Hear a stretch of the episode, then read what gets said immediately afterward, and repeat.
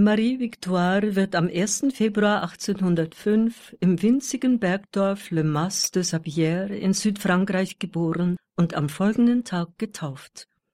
Ihre Eltern sind wohlhabend und leben auf einem weitläufigen Landsitz. Marie verbringt ihre Kindheit in äußerst liebevoller Atmosphäre mit acht Brüdern und einer jüngeren Schwester. Wie die Mutter betet sie gerne und besucht häufig die heilige Messe. Als Mädchen erhält sie jedoch nur wenig Schulbildung, lediglich Lesen und Schreiben darf sie bei einer Wanderlehrerin erlernen. Ihre Eltern legen allerdings großen Wert auf eine gute menschliche und religiöse Erziehung. 1825, Marie ist 20 Jahre alt, findet in ihrem Heimatort eine Pfarrmission statt.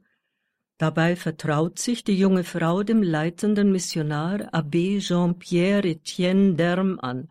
Ihrem Wunsch, ins Kloster zu gehen, entspricht er bereits wenige Monate später. Sie wird in das von ihm gegründete Noviziat von Abs, dem heutigen Albala Romain, aufgenommen. Dort werden Schulschwestern für den Unterricht auf dem Lande ausgebildet. Marie nimmt den Ordensnamen Schwester Therese an. Abiterme betreut auch die Wallfahrtsstätte des heiligen François Ricci in dem Bergdörflein La Louvesque im Departement Ardèche. Um eine gute Wallfahrtsatmosphäre zu wahren, lässt er ein neues Gebäude errichten, speziell für die weiblichen Pilger, die im Sommer in Scharen kommen drei Nonnen von Abs, darunter Schwester Therese, die er zur Oberin ernennt, beziehen die Herberge. Das Angebot, auch an ignatianischen Exerzitien der Jesuiten teilzunehmen, wird von den Pilgerinnen sehr gut angenommen. Im Winter sind die von Schwester Therese ausgebildeten Lehrerinnen in den umliegenden Dörfern unterwegs, um zu unterrichten. Nach Abbé Terms Tod im Jahre 1834 entstehen aus dem Konvent Töchtern des Abbé zwei Kongregationen. Schwester Therese steht nun den Schwestern vom Cenaculum, deutsch Schwestern vom Abendmahlsaal, als Oberin vor. Nach vier Jahren wird Mutter Therese durch eine intrigante Nonne beim Bischof verleumdet. Dieser setzt sie kurzerhand ab und setzt eine Novizin ein, der er den Titel Oberin und Gründerin verleiht. Welch eine tiefe Demütigung für Mutter Therese. Sie wehrt sich nicht, lebt nun zurückgezogen. Die neue Oberin, ohne jegliche Ahnung vom Klosterleben, muss wegen totaler Unfähigkeit bereits nach wenigen Monaten Chaos vom Bischof abgesetzt werden. Der Konvent wählt nun Mutter Contenay zur Nachfolgerin.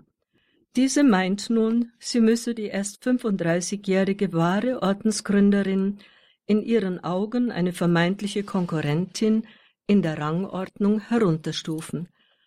Mutter Therese schweigt, erträgt alles heroisch, auch die Demütigungen vor den Novizinnen. Zurückgezogen verrichtet sie von nun an niedrigste Dienste innerhalb der Ordensgemeinschaft. Keller und Garten sind ihr Betätigungsfeld, sie jätet und schleppt Wasser wie eine einfache Magd. Die schwer geprüfte Nonne Mutter Therese bemüht sich sehr, sich nicht über die Demütigungen zu ärgern. Grundsätzlich ist ihre Haltung ausschließlich von Liebe und Demut geprägt. Damit folgt sie getreu ihrem Herrn Jesus Christus, dem größten Vorbild darin. Dennoch bleiben innere Kämpfe nicht aus. Eine ihrer Aussagen Ich empfange das Kreuz ungern, wenn es kommt. Aber nein, ich will es ja nehmen wie auch immer, und ich werde immer gern rufen Fiat, Fiat, das Kreuz trägt immer Früchte, wenn wir es mit Ergebung und Liebe tragen.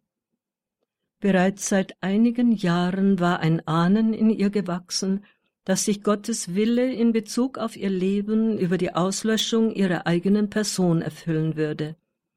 Welch großer Heroismus letztendlich auf ihrem Weg zur Heiligkeit vonnöten war, können wir nur erahnen, wenn wir auf die folgenden Jahre schauen.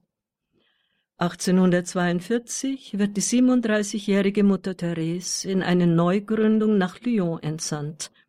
Zusammen mit nur einer Schwester wirkt sie in einem völlig verwahrlosten Haus. Zehn Jahre später meistert sie eine schwere Krise in einer Pariser Niederlassung des Ordens. Ohne amtliche Stellung prägt sie hervorragend das geistliche Leben der Gemeinschaft. Immer wieder muss sie ihren Wirkungsort wechseln, doch stets sind Güte, Geduld, auffallende Nächstenliebe in ihrem Tun zu beobachten. Nach einem Vortrag eines Jesuitenpaters über absolute Ergebenheit dem göttlichen Meister gegenüber bietet sie sich dem Herrn als Opfer an, und der Herr bestätigt ihr diesbezügliches schon frühes Ahnen, du wirst Opfer der Auslöschung. 1860 wird Mutter Therese in die südfranzösische Stadt Montpellier versetzt, zehn Kilometer landeinwärts von der Mittelmeerküste gelegen. In dem dortigen Ordenshaus wird ihr eine ganz besondere Erleuchtung zuteil. Sie sieht das ganze katholische Universum in einem Gesamtüberblick und zugleich eine Vielzahl von Altären, auf denen sich das anbetungswürdige Lamm gerade als Opfer darbringt. Obwohl das Blut des unbefleckten Lammes in Strömen fließt, wundert sie sich, dass dadurch nicht die ganze Welt geheiligt ist. Sie glaubt zu vernehmen, dass es die Seelen der Menschen sind, die dies verhindern. An diesem Tag empfängt Mutter Therese Gnaden des Herrn die ihre Hingabe als Opfer der völligen Auslöschung vollenden, ähnlich wie bei Paulus geschehen. Nicht mehr ich lebe, sondern Christus lebt in mir. Eines Tages im Jahre 1866, als Therese nach der heiligen Messe dem Herrn dankt, hat sie eine mystische Vision von der Güte aller Dinge. Sie sieht, wie in goldenen Buchstaben geschrieben, überall das Wort Güte. Sie versteht, dass wir dies alles der einen Güte zu verdanken haben, die von der eigenen unendlichen Güte abgibt. Alles in ihrem Dienst für den Herrn erscheint ihr nun leicht. Über Jahre hinweg, ganz langsam, wird Mutter Therese dann jedoch von Gott an die Teilhabe an den Ängsten Jesu in Gethsemane herangeführt.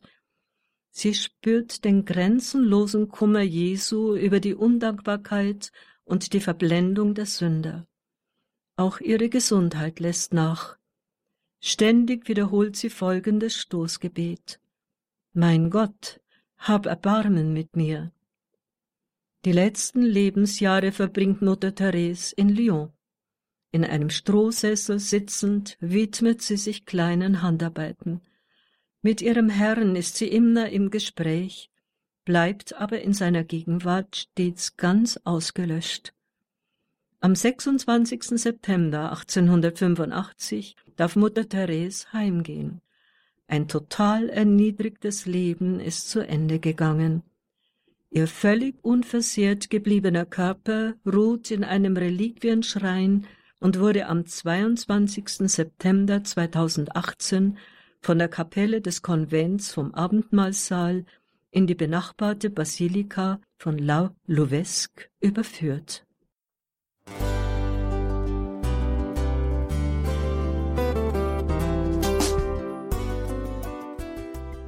Liebe Zuhörerinnen und Zuhörer, vielen Dank, dass Sie unser CD- und Podcast-Angebot in Anspruch nehmen. Wir freuen uns, dass unsere Sendungen auf diese Weise verbreitet werden. Dieser Dienst ist für Sie kostenlos.